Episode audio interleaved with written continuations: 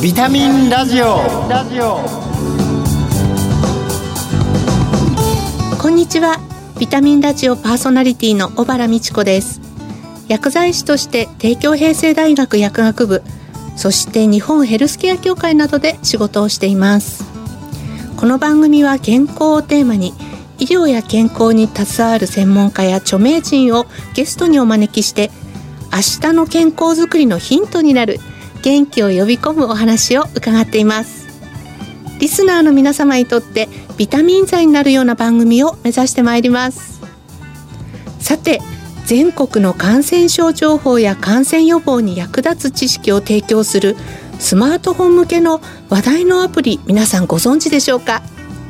今月は開発に関わった方をゲストにお招きしてお話を伺いたいと思います。そして番組の最後にはプレゼントをご用意しています。どうぞお楽しみに。ビタミンラジオ。この番組は命をつなぐサラヤ株式会社の提供でお送りします。ビタミンラジオ。感染症の情報を提供する注目のアプリを開発した IT 企業の方に今日は仙台からお越しいただきました今月のゲストは株式会社ジェイス顧問の佐藤民也さんです。よろしくお願いいたします。佐藤です。よろしくお願いいたします。今月の特集テーマは IT を活用した医療サービスの提供です。1回目の今日は医療情報の活用方法と題してお送りします。えー、仙台市内に拠点を置く IT 企業ジェイシスさんということなんですけれども、この東北大学さんと共同研究で開発されたスマートフォンのアプリ、プレサインというものをお作りになられたということで、こちらのこうサービスを現在展開されています。このプレサインというのはどのようなアプリになるかご説明いただけますか？はい、えーと、まずは感染症関係の情報を中心として、えー、医療に特化したウェブアプリケーションになります。で地域別の感染症の流行状況や大学の先生やお医者さんが、えー、コメントを出したりそのような情報を、えー、出しているサービスとなります。またあと休日診療情報であるとかオンライン診療の一覧医療機関の一覧ですね。こういうものを、えー、閲覧できるような形になっております。アプリっていうとですねお医者さんがこういろいろとコメントを残してくださったりするということはとても活用がしやすそうですね。11コンテンツ入っておりまして事前に入れておいた方がいい医療情報であるとかあとは、えー、急な対応例えば急に体調がおかしくなったであるとか、えー、子どもの状況がおかしくなったという時に一時検索することなく対応方法であるとか病院もすぐ見れるような形になっております。なんかあのこのプレサインというアプリなんですけれども全国各地の保健所の管轄区域ごとに新型コロナウイルスとか手足口病などこう発生中の感染症の種類とか症状の特徴それからこう対策方法のコメントっていうものも出てくる。この辺りちょっと詳しく教えていただけますか？感染症の流行情報に関しては、えーと、都道府県別の保健所が発信元で、えー、感染症の発生情報警報であるとか注意報ですねこのようなものを分かりやすく閲覧できるようになっております検索をしなくてもですねそこの流行のその感染症の名前があるんですけれどもそこの横のボタンをタップするとそこの感染症の状況であるとかあと予防方法とかが、えーと、すぐ閲覧できるようになっているアプリケーションになっています。実際このプレサインの情報っていうのはあのどのようなこう感覚で更新されてるんでしょう？一応公的機関の情報をもとにしておりますので1週間に一遍大体更新するような形になってます。そうすると早くあの情報が新しい情報が取れるということでは多分こうお作りになるのもとっても大変だったんじゃないかと思うんですけれどもこのようなこう感染症の動向とか対処方法をまとめてこう確認できるっていうのは日本でこういうアプリは初めてだと思うんですけれどもあの実際どのような経緯でこう開発に至ったんでしょうか？そうですねあの大きくは3つあります。で一つはですね、えーと、2018年19年頃ですかね東京オリンピックの前だったんですけれども、えーと、新型コロナ来る前にあのインバウンド4,000万人目標であるとか、まあ、東京オリンピックがあるということで人が多く日本に入ってくるということで、えーと輸入感染症が増えるというふうに言われてた時がありましたでそのような状況の中で輸入感染症入ってきてあの感染症の情報などがですね自分のあの手元にですねすぐ届けばあの気をつけることができるのかなっていうのが思ったのがまず一つです。二つ目はネットでいろいろなこう情報がありますけれどもどれが正しいかよくわからないっていうのが実際あります。で正しいものを検索することすらもう労力となってですね大変だなという感じることがあったので、えーと、確かな情報がすぐ手元に届けばいいかなっていうのがありました。で3つ目はですね実はこれまだ途中なんですけれども、えーと産業医のいない中小企業さんいっぱいあるんです日本に。でその中小企業さんに使っていただければというような気持ちもありましてその3つですねの理由経緯があって、えーと、東北大学の先生にご相談させていただいて共同研究として始めることになりました。じゃあコロナの前だったんですね。東北大学さんとの共同研究の締結したのが8月その年の冬ですね、えー、12月1月あたりに新型コロナが来たというような状況です。本当にこういうアプリはまあ、実際ですね正しい情報をいかに早くそしてまあお困りの方に届けるかっていうことが大事だと思うんですけれどもこのようなアプリはどのようにこう活用してほしいなというご希望はありますか？まずあの情報に振り回されるんではなくてまずその情報を持って正しく判断してもらえればなと思ってます。でまずは慌てないようにする不安の解消につなげていただければというふうに考えております。で急な体調不良とかどのようにしていいかわからない病院へ連れて行くべきかわからない休日だけどどのよう病院で見てもらえるかわからないっていうそのわからないっていう不安が結構あると思うんですね。でそれを解決していくための一つの情報のアプリというふうに使っていただければ幸いかなというふうに思っております。またあの例えば、まあ、これは一つの事例なんですけれども仙台の幼稚園さんって東京の感染症情報を見てるんですよ。で RS ウイルスが東京で流行った時に仙台にも来るということでもう一回感染症予防の再点検をしてやったらですね隣近所の幼稚園さんがみんな休園に追い込まれたんですけどそこの幼稚園さんはなんとセーフだったというですね。なのであの今は自分の近所だけではなくて他の都道府県の情報を見ると。東京都の幼稚園さんに聞いたんですよ。東京都って他の地域の幼稚園の状況見ますかって言ったら大阪を見てますって言われたんですよ。なるほどと思って。なのでそういうふうな情報の使い方をしていただければ我々としては嬉しいなと思っております。全国の情報が見れますので。そうですよね、感染症は確かにこう人が動きますしね。そうなんですよ。だからあの東京と仙台離れてるようで意外と皆さん見てらっしゃったりあとこれ東京都の医師会さんとも打ち合わせさせていただいた時に東京だけではなくて通勤圏である埼玉千葉神奈川とか最低でも5つのところを登録してすぐ閲覧できるようにしてくれっていうことありますので5つまでは登録してすぐ見れるようになっております。でまた全国を見たければ全国のところも一発で検索できるようになって見ることができるアプリになっております。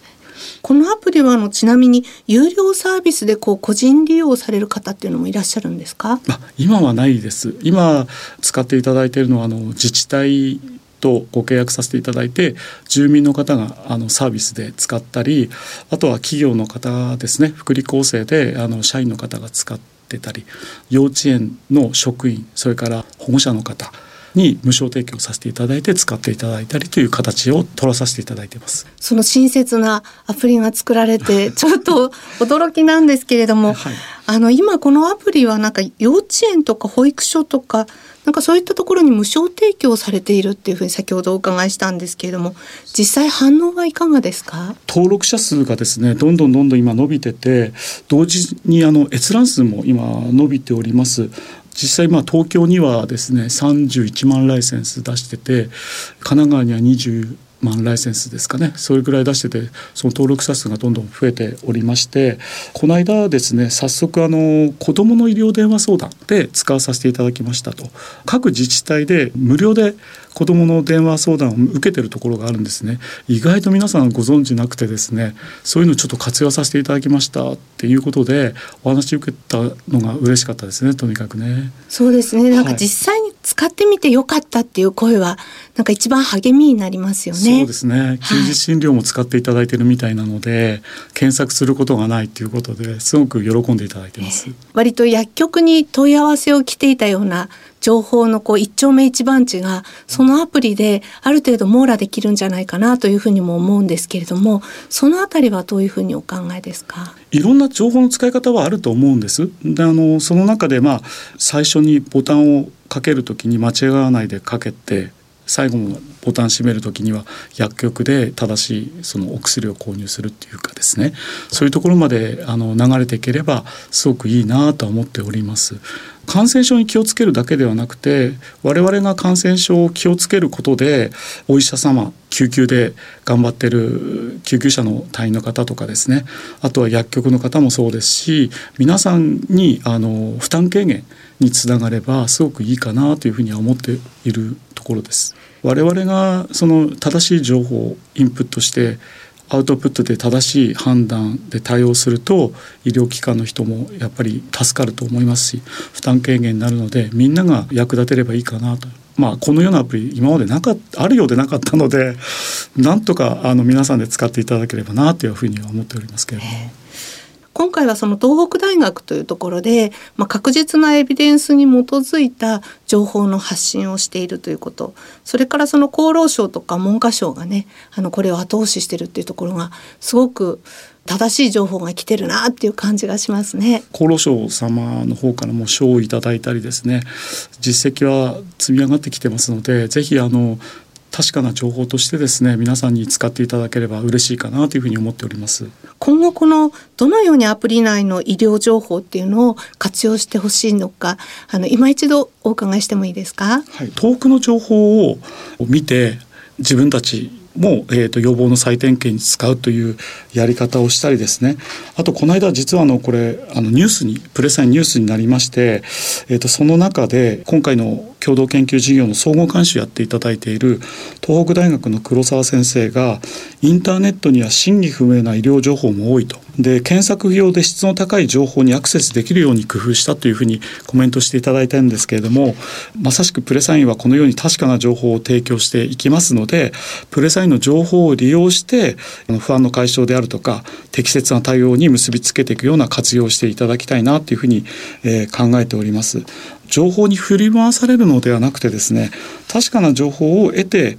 活用していただくっていうような形をちょっと心がけていただければ嬉しいなというふうに思っておりますいずれにしてもインプットつまり正しい的確な情報を入れればあのアウトプットで適切な判断と対応ができるんじゃないかなとなので情報の信頼性と使い方っていうことで皆さんでこう考えてどんどん使っていただければ嬉しいかなというふうに思っております。今月のゲストは株式会社ジェイシス顧問の佐藤民也さんでした。ありがとうございました。どうもありがとうございました。では、ここで健康や衛生、環境に関して役に立つ生活情報をお伝えします。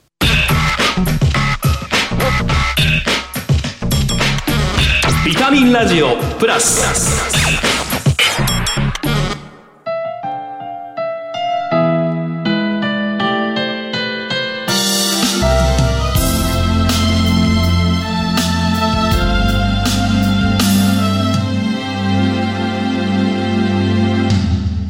こんにちは。ラジオ日経の米田元興です。10月15日は世界手洗いの日です。国際衛生年である2008年にユニセフなど水と衛生の問題に取り組む国際機関や大学企業などによって定められました。この日を中心に世界各国で石鹸を使った正しい手洗いを広める活動が行われています。手洗いの習慣は新型コロナウイルス感染症をはじめ感染対策の基本として多く広がっています。手は感染症の運び屋とも言われるようにウイルスや菌は気づかないうちに手に付着して日常生活の中で拡散していきます。感染拡大防止には一人一人の感染対策が重要とされています。ご家庭や職場での感染を予防するために今一度正しい手洗いの方法について見直しましょう。厚生労働省で推奨する手洗い方法は30秒程度かけて水と石鹸で洗うことが示されています。石鹸やハンドソープを泡立てまずは手と手のひらをこすり合わせましょう。物をつかむ親指は洗い残しが多いと言われています。親指を洗う時は自転車のハンドルを握るイメージで片方の手で親指を握りくるくる回しながら洗うと効果的です。その他見落としがちな手の甲シワや爪の間手首なども丁寧に洗うよう心がけてください。水洗いの後は清潔なタオルやペーパータオルでしっかりと水分を拭き取りましょう。また手洗いを2回実施することでウイルスの除去効果があるというデータもあります。特に冬場のウイルス流行時のトイレの後は2回手洗いの実施をお勧めします。サラエの公式サイトでは正しい手洗い方法のご紹介や手洗い消毒の手順のポスターを提供しています。感染対策にお役立てください。秋から冬にかけてこれからの季節には様々な感染症が流行します。10月15日の世界手洗いの日をきっかけに改めて正しい手洗いを心がけ引き続き感染対策に努めましょう。それではまた次回ラジオ日経アナウンサーの米田元興でした。あなたの知らない皿や衛星の皿やあなたの知らない皿や環境の皿やあなたの知らない皿や健康の皿や。みんなのため地球のため日本で世界であんな場所でこんな場所であなたもきっと出会っているはず。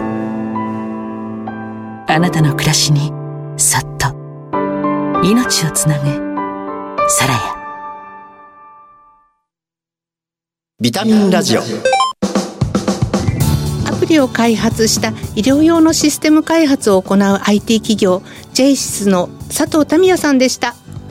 えー、私のふるさと仙台の企業のお取り組みを伺ってちょっと私も元気が出ました。専門的な内容を簡単に見ることができてそして実際使うところまで持っていくっていうのは実はとても大変なことだというふうに思うんですけれどもこういったアプリが皆さんの手に早く届けばいいなというふうに思っております。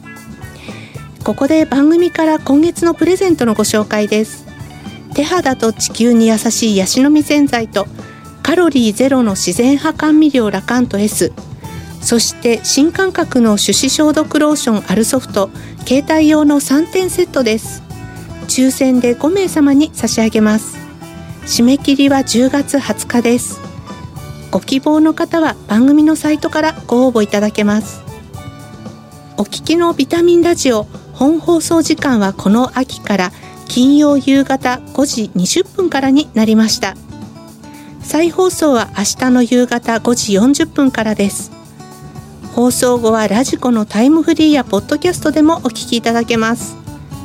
次回の放送は10月14日です。番組パーソナリティの小原美智子でした。来週のこの時間にまたお会いしましょう